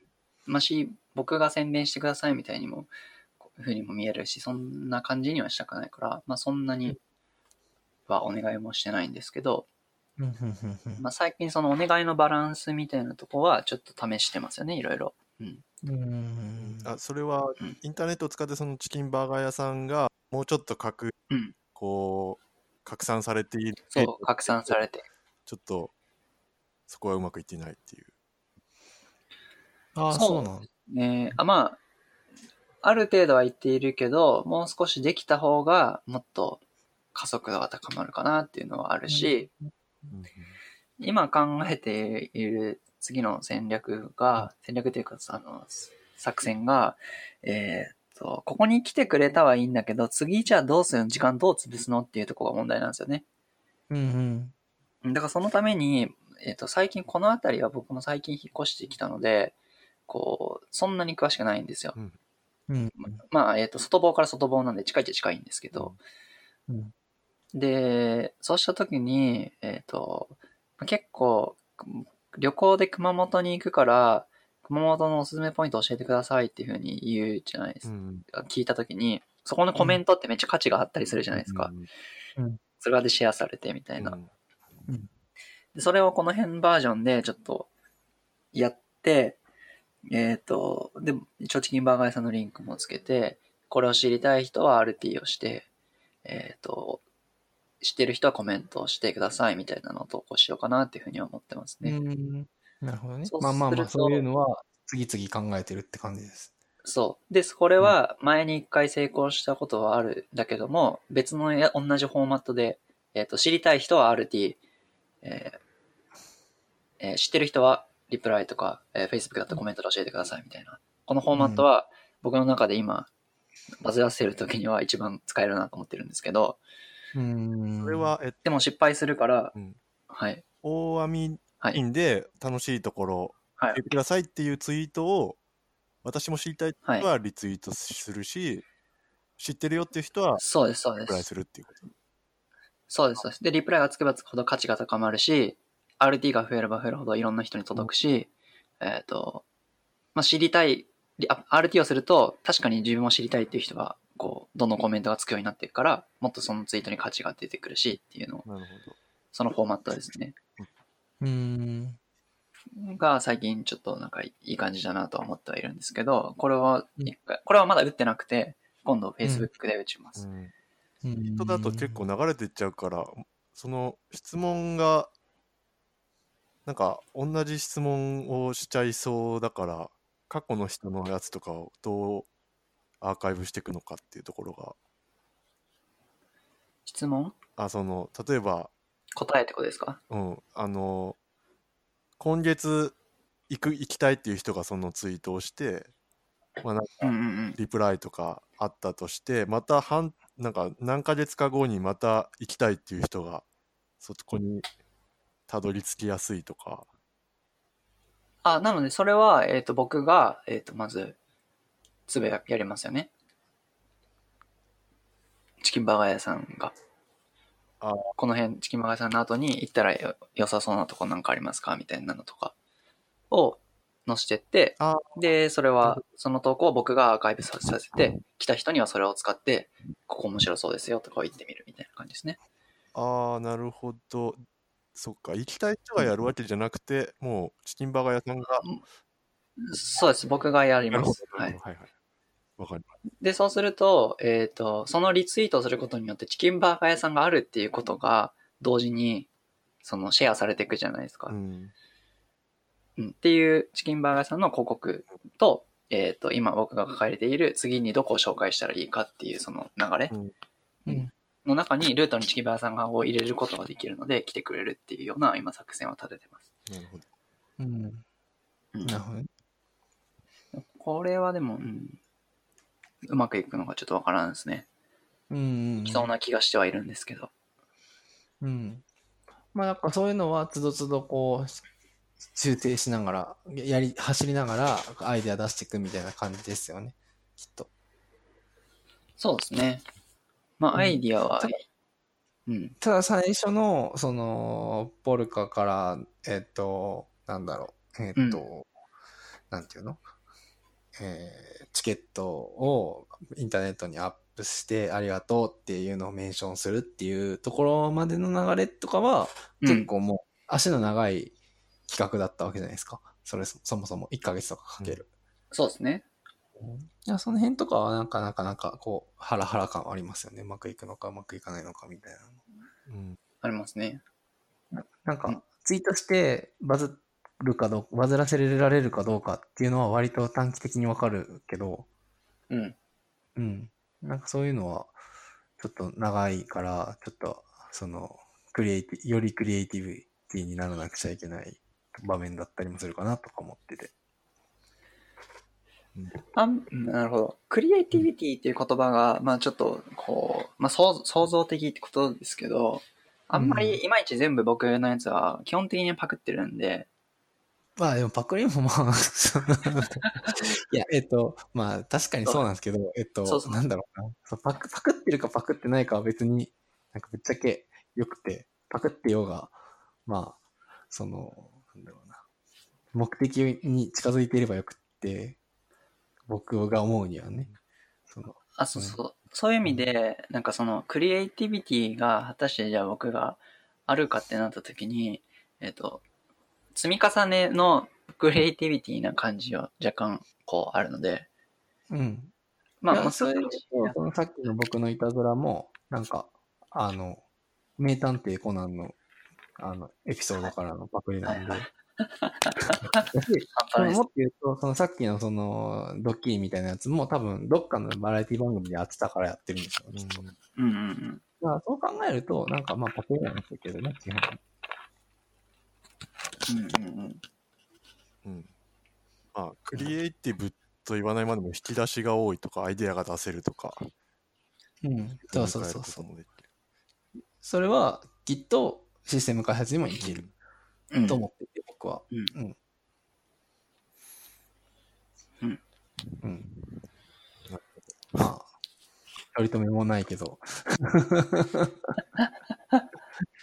そのルルールをハックするみたいなのは結構、はい。うん。なんか今回のやつとかは結構そのクラウドファウンディングっていうのは、そのお金欲しいっていうだけに見えがちだけど、マーケティング効果をまあ狙ってるのが大体基本うまくいったらるよねっていうのの、その、はい。さらに SNS をつないでっていう。え、それもパクリなんですか、そもそもは。うーんと、パそそれもっていうのはど、どちょっと最後お礼をしてくれるから、ツイッター上でこうメンションが飛び交うみたいな。えっ、と、基本的には全部、えー、と、パクリというか、そうなんですねえっ、。と、へーなんていうんですかね。一個一個は、えっ、と、パクリです。でも、全部をトータルではやってないので、そこはオリジナリティはありますね。あそうそうそうそう。その、じゃあ、そうなんだ。やっぱなんかその、来てくれた人に対してお礼するみたいな事例どっかにあったんですね。えっ、と、それはもう完全にポルカですよね。ポルカが支援してくれた人に対して、えっ、と、ツイッターでお礼を言っているって文化があるじゃないですか。ちょっと、あるんですよ。ああ、そうなんですね。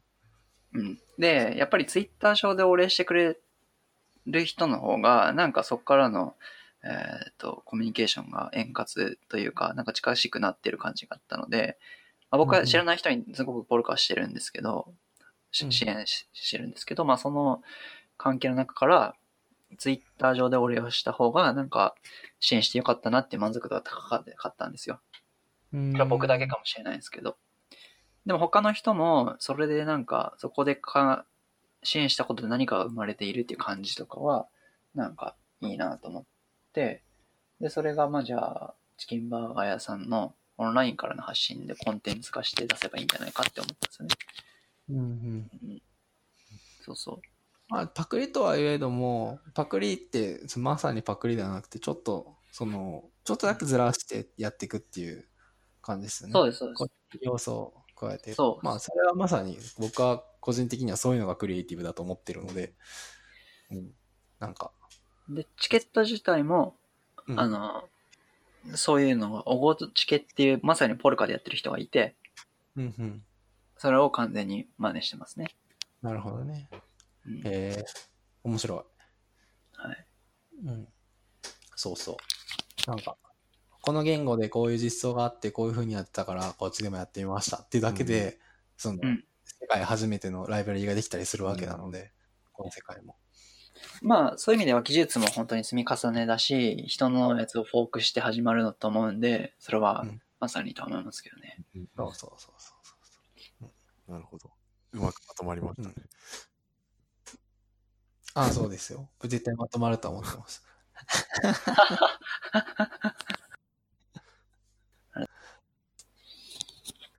じゃあそんなところで。はい。はい。あの、ルールをハックする話でした。はい。はい。はい。はい。はい。はい。寺田さんがはい。インタビューされてるポッドキャストがあると聞けました。そうですね。いや、もうすでに杉さんも宮本さんも、あの、出演されてましたが、えっと、何回 ?3 回目ぐらいに、えーゲスト出演してくださった S さんがやられている、えーテクフリ、テック系フリーランスの気になるトピックスに、えっと、ゲスト出演させてもらっています。で、第1回が昨日かな、うん。あの先先日公開されて、多分に3、4回ぐらいに分かれて配信されると思います。はいはいはい。はい、なるほどね。はい。どうでした？うーん、なんか、あんま全然本当 うまく喋れなかったなっていうのが こうまとまってちゃんと順を追って説明しないと分かりにくい話をこうなんか行ったり来たりしながら説明しちゃったので、なるほど。だないぶ聞きづらいんじゃないかとは思いますが。んかそこで、こう、聞く力みたいな話ああ、そうですね。持ってきます。戻ってきたぞ。うん、いや、わかんないですけど、なんかあります？そういうのがあったら、そういうのがあったら。そちらは第9回でね、あの、あると思うんで、そちらを聞いてもらえればって感じですかね。はいでもいいか。ねうんなんかでも、ノラキャストで、あの、あんまり、寺田さんの、なんていうんですかねうん、あの、仕事の話？はい。ガガチ仕事の話？っうん。てあんま、まあ、してるようでしてないじゃないですか。まあそうですね。技術面の話、うん。うん。が多いから。はい。うん。なんか面白かったですけどね、僕は。聞きました？さん。僕まだ聞けてないです。うん。多なん分それはか僕は、お互いですよね。うん、僕もそうで、杉さんの結構あのー S さんが幼少期からこう振り返るような 感じじゃないですか。半生を振り返る的なインタビューになるので、うん。うん、思い出しながらこう、喋る感じになるけど、うん、いや、僕も杉さんの会は興味深かったです。なるほどねいやジョーリンの先生、そんなすごい先生だったんだとか。いや、まあね。う、ん。だから、いたずらしちゃいますよね。いや、ちょっと、ノラキャストの番外編として、もう MC3 人ともみんな、ね、ね、出ちゃいましたからね出ちゃっ。てるんで。ああ、それで言うと、うちらもそろそろゲスト会やりたいですよね。ああ、そうですね。うん。なんか、じゃあ、どういう人に来てほしいですかね。やっぱ、ポッドキャスト、ポッドキャスター、それよりも、ポッドキャスト好きな人、どっちでもいいけど、どっちでもいいですけどね。うん好きな人の方がいいかな。まだ見ぬ感じ、うん、とかかな。まだ出てない。あ、そう。うん同じ話でこう盛り上がれるとか、うん。うんうん。方がいいかもしれない。まあでも、やっぱジャムスタック界隈とか。ああ。ジャムスタック界隈。ジャムスタックが 強そうだよね。うん。大大丈夫じゃない？強いんじゃない？僕らも。し 弱いかな？やっぱりあのアウトプットがね、あの、こう、皆さんの量を見ているとなんか恐縮しちゃうんですよね。うん なるほどね。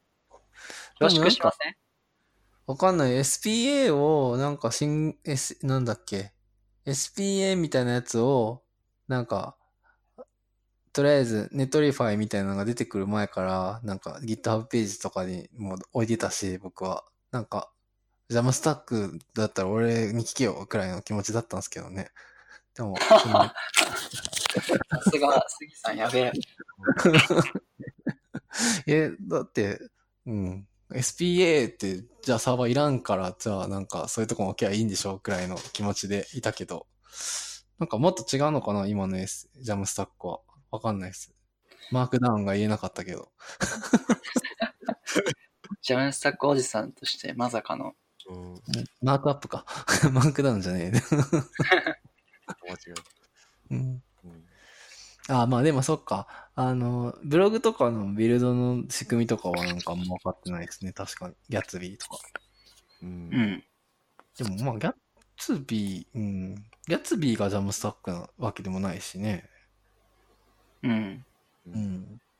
だから、でもあのアプローチは、えっ、と、この前なんだっけな、 Gatsby の Vue 版の、えっ、と、なんとかサム、 Gridsome か。グレースグリップス、あ、グリップさんも。うん。そう、出て、まあ、あっちは触ってみたんですけど、うん。あのアプローチは僕は好きですね。グラフ QL? グラフ QL というよりも、まあ、そあれがまあ、グラフ QL ラッパーになってるって多分感じだと思うんですけど、うん。その、ワードプレスの API を、まあ、グラフ QL に変えて、変えた先からはいい感じに同じフォーマットで使えるよっていう感じだと思うんですよね。うん。うん、そうなってくると、フロントエンドな僕としては、なんか同じ、毎回同じので書けるから、すごい楽だなと思いましたね。うん。うん。ただ、まあ、バックエンドの側の人から見ると、いやいや、それちゃんと綺麗に、なんていうんですか。それいる？みたいな多分感じになる気がするので、グラフ QL ってそんなことするためにあったんだっけ、お前みたいな気もしなくもないです。なんかね、グラフ QL って言ってるのがき僕はなんか意味わかんねえなと思ったけど、グラフ QL ってどっちなんですかね？あの、グラフ QL って、えっと、クライアントなんですかね、グラフ QL って。それとも、サーバーなんですかね？で、API 一本で、えっ、と、まあ、その、こっちが、クエリってことをやるだけでいい感じに、いい感じでやっていけますよって感じですよね。ってことはクライアントなんですよね、多分、グラフ QL って。クライアントっていうのはどういうことですか？多分それも実装がいろいろあるんじゃないですかね。グラフ QL の仕様で、仕様がだけがあって、えっと、なんか実装のパターンありそうな気がしますね。なんかグリッドサムで使われているグラフ QL は、まあラッパー的な感じだけど、うん、なんか、そう、なんか、グラフ QL 自体。言われると、その、なんか、仕様じゃないですか、それ自体の、その API、グラフ QL API の仕様だから、なんかす、ば、なんか、受け口があって、クライアント側がもちろんあって、なんか、なんだろうな、クライアントサーバーがあって、その二人がグラフ QL でやり取りしますっていうことだと思うんだけど、なんか、サーバーじゃなくて、別のグラフ QL のクライアントとファイルとかをやり取りするわけじゃないですか。ギャツビじゃなく、ギャツビとかは。はい。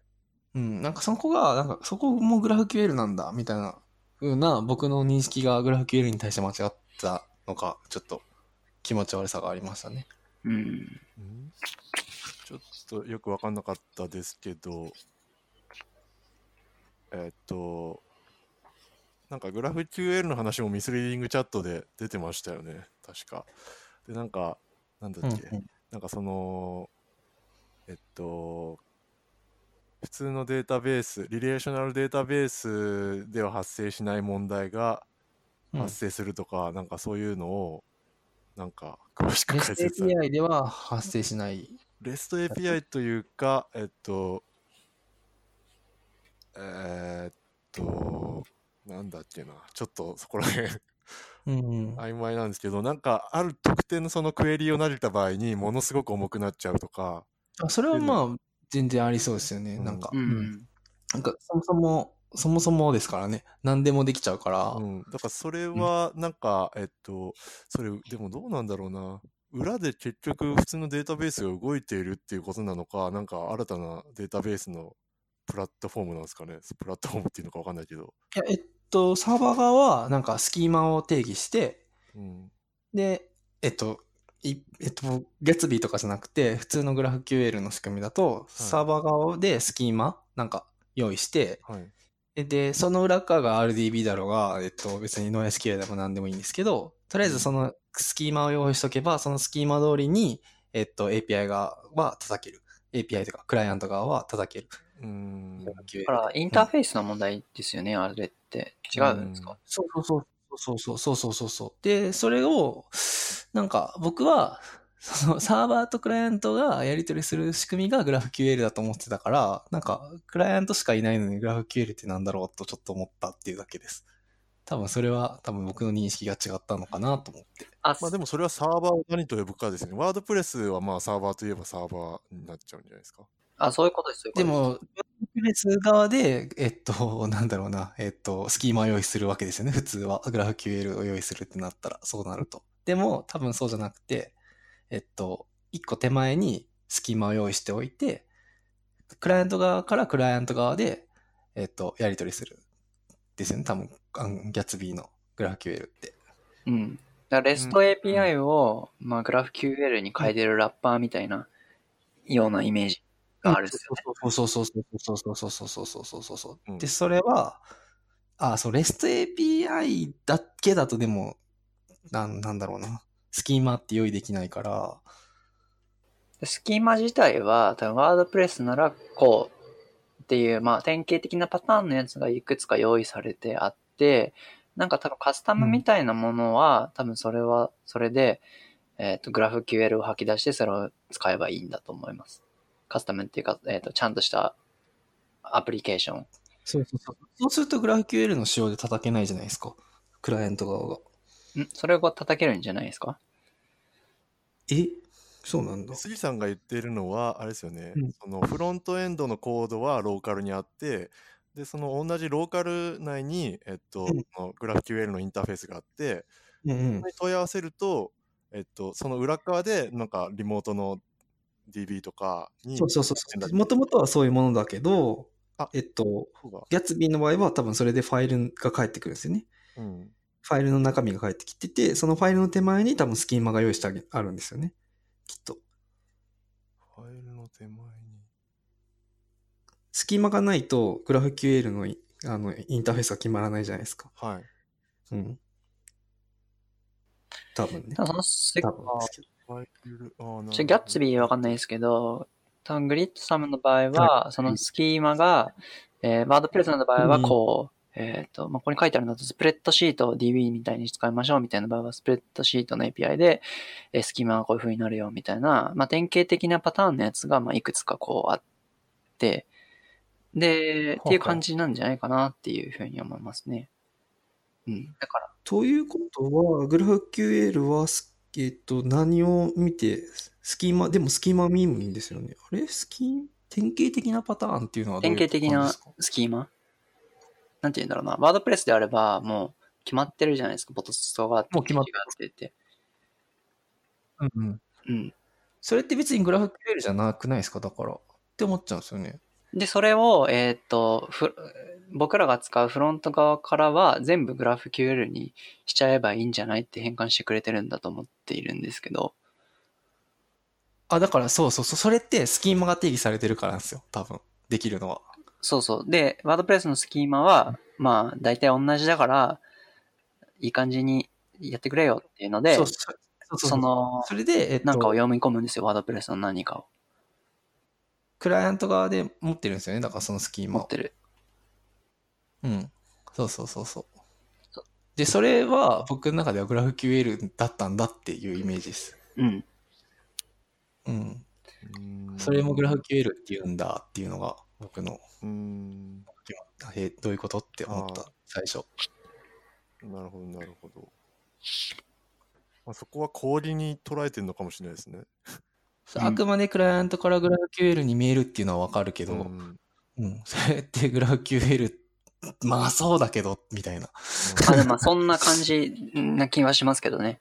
あの、うんやってることは。うん。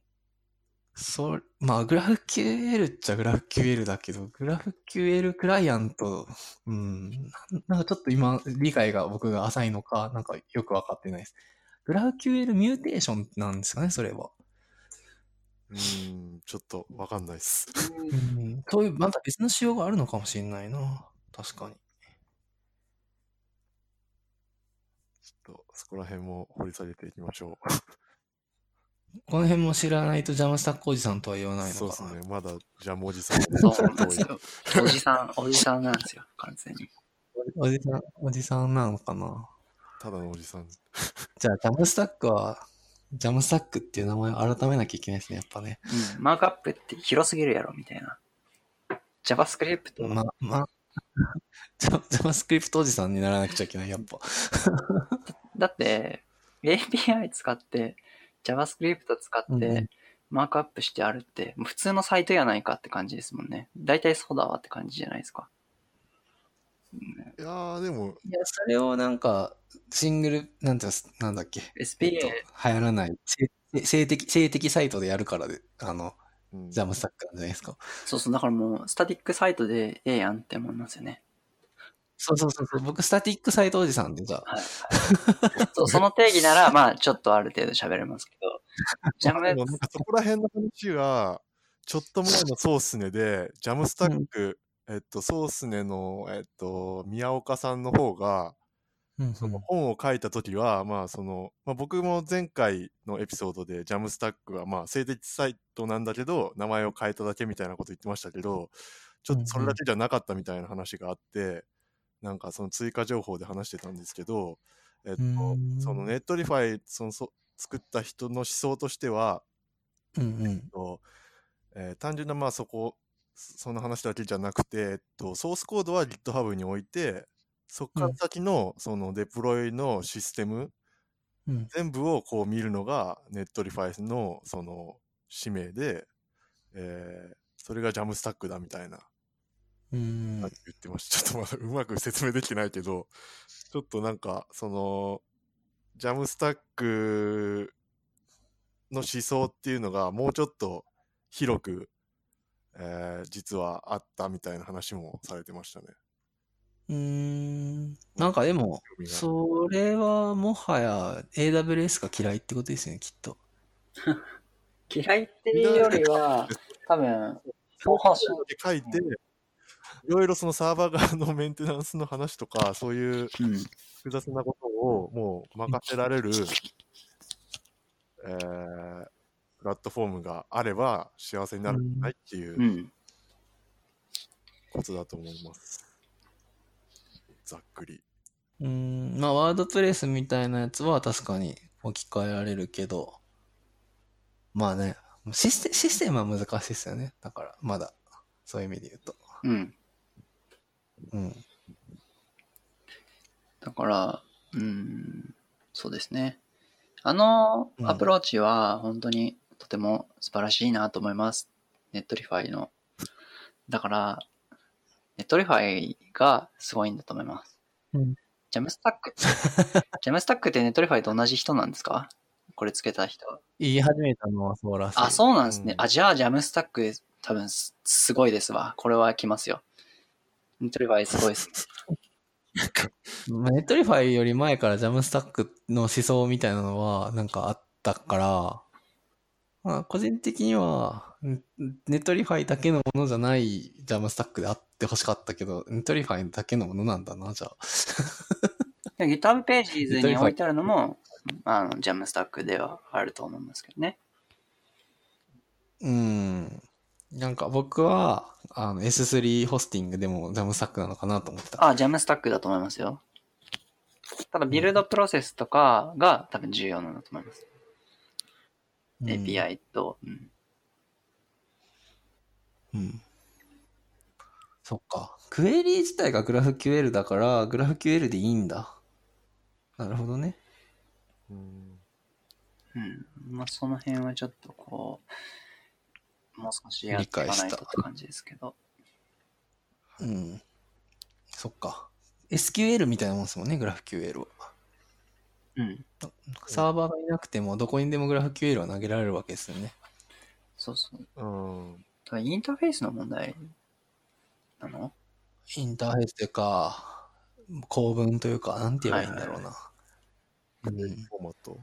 クエリのフォーマットっていう、ただそれだけだから、別に、それで返ってこれば別に GraphQL と言えると。うん。見るが、使う側の人はそうですよね。少なくとも。うん定義する人はうん置いといて。そう。で、だからいいんだ。そういうことか。じゃあやっぱ僕の GraphQL のなんか、イメージが、GraphQL イコールなんか変なクエリが来るから大変だみたいな 風に思ってたけど、でもそうじゃない。うんうん GraphQL はただの、その SQL みたいな、なんか、これちょうだいっていうただの仕様だから、はいはうんうん。そう、サーバーに投げなくても別に、そりゃそうだ。うん、なるほど、やっね。ぱ杉さんはバックエンドの方がメインだから、基本的に提供する側視点でいろいろ見てるのが面白いなと思いました。僕は使う側視点で、こう、うん同じ感じやんって思ってたんで、うん、同じ側っていうのは？んあ、えっ、と、使う、使う視点だったので、えまあ、ただのそのフォーマットが一緒だからグラフ QL なんだなって思ってたので、裏側でそのグラフ QL を解釈してどういうふうに値を返せばいいかっていうところをイメージせずそう、に、まあそんなのはあんまり、そうそうそう。そう、どうやって投げればいいのが分かれば、僕としてはもう OK だったから、うん。このタイミングでリクエストは発生しないとか、そういうことを僕は考えてたってことですよね、多分ね。そうそう、提供する側として、どういうクエリが来たら何をしなきゃいけないのかとか、どういうスキーマを定義しないといけないのかっていうのを、多分杉さんのポジションを考える、うん、のがバックエンドのところが多いので、うん、多分そこが、ふうに見えてたんだなっていうふうに今思いました。うん。なんか、そう、だからこの、ね、グラフ QL、うん、まあまあいいや。そのクエリを書けば、その、そこがクエリがグラフ QL になってるからグラフ QL なのっていうのが僕の最初の疑問でした。で、そのスキーマはどこにあんの？っていうの。うんうん。でそのスキーマがサーバーにないとグラフ QL じゃないと思ってたってことですかね。うーん、そうですね、多分。まあそうじゃないよね、とは確かに思うんですけど。聞こえましたね。うん。うんうまあんちょっと、それってグラフ QL の方が楽なんだっていうのもちょっと思いますけどね。その、まあ、楽かどうかでいくと、まあちょっとちゃんとグラフ QL を使ったことがないのでわからないですけど、あ、そうなんあの 一本ででも終わるっていうのは、やっぱいいよいいよねって気はしますよね。あの、じゃあレストと比べた時ですよね。レストと比べたときだし、そう。えっ、と、まあそこにラッパが挟まることで、なんか同じいつも漢字で書けるっていうのはいいなって思いますよね。レストだと毎回うんその API の仕様をちゃんと読んでとかしないといけないじゃないですか。何を投げてとか。まあもちろんグラフ QL でもそうなんだけど、そのまず、レストの API の本数とかはあんまり考えなくていいから、楽なのかなっていうふうに想像はしてたんですけど。ううんまあ、そうね。だからそれはどこでコストを調整するかの問題です。そうそうそう。うんと簡単なやつだったらね、それでもいいし。で、あと、まあ、スキー、スキーマの設計とかも多分あるだろうし、まあ、まあ、いろいろあるだろうな。うん。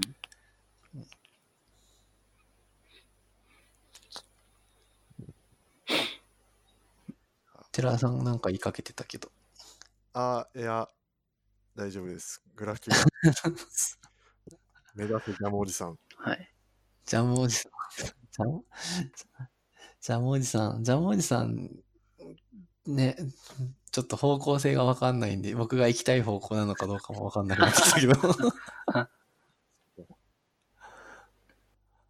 と、ノラキャストのサイトとかをジャムスタックにしましょう。確かに。え、それジャムサックじゃないですか今もすでに。ジャムスタックはじゃあ、もだ。え、なんかもっとこうフル活用するような。うん。なんか、とりあえずジキルをやめようって話ですね。そうですね。うん。ギャッツビーかグリッドサムか？グリッドさんは時期尚早な雰囲気はありましたけどね。使ってみた感じ。うんなんかいろいろ詰まっちゃう、うんやっぱり。じゃあ Gatsby かな。 React になっちゃうか。そ、そんなに React React してないんじゃないかなと思ってるけど、そんなにいじんない。あ、でもまあ、でもサイトそんな難しいことしないから。確かに。ボロボロも作れないなんて、もうエンジニアじゃないっすね、そんなの。ええ？え？ギャギャッツビ？ーいや、もうサクッと初めての技術でも、ブログ程度は何でも技術でも作れちゃうよぐらいになってこないと。ブロブロブログ、うん、まあブログか、ギャッツビーは。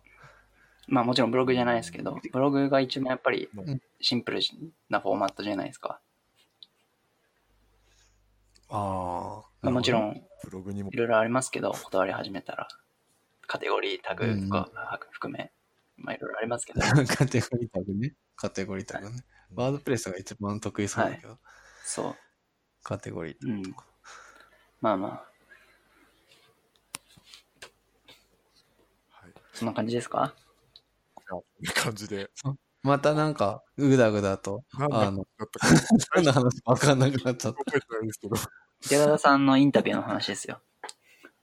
あ、そうです。寺田さんの、完全に忘れてた。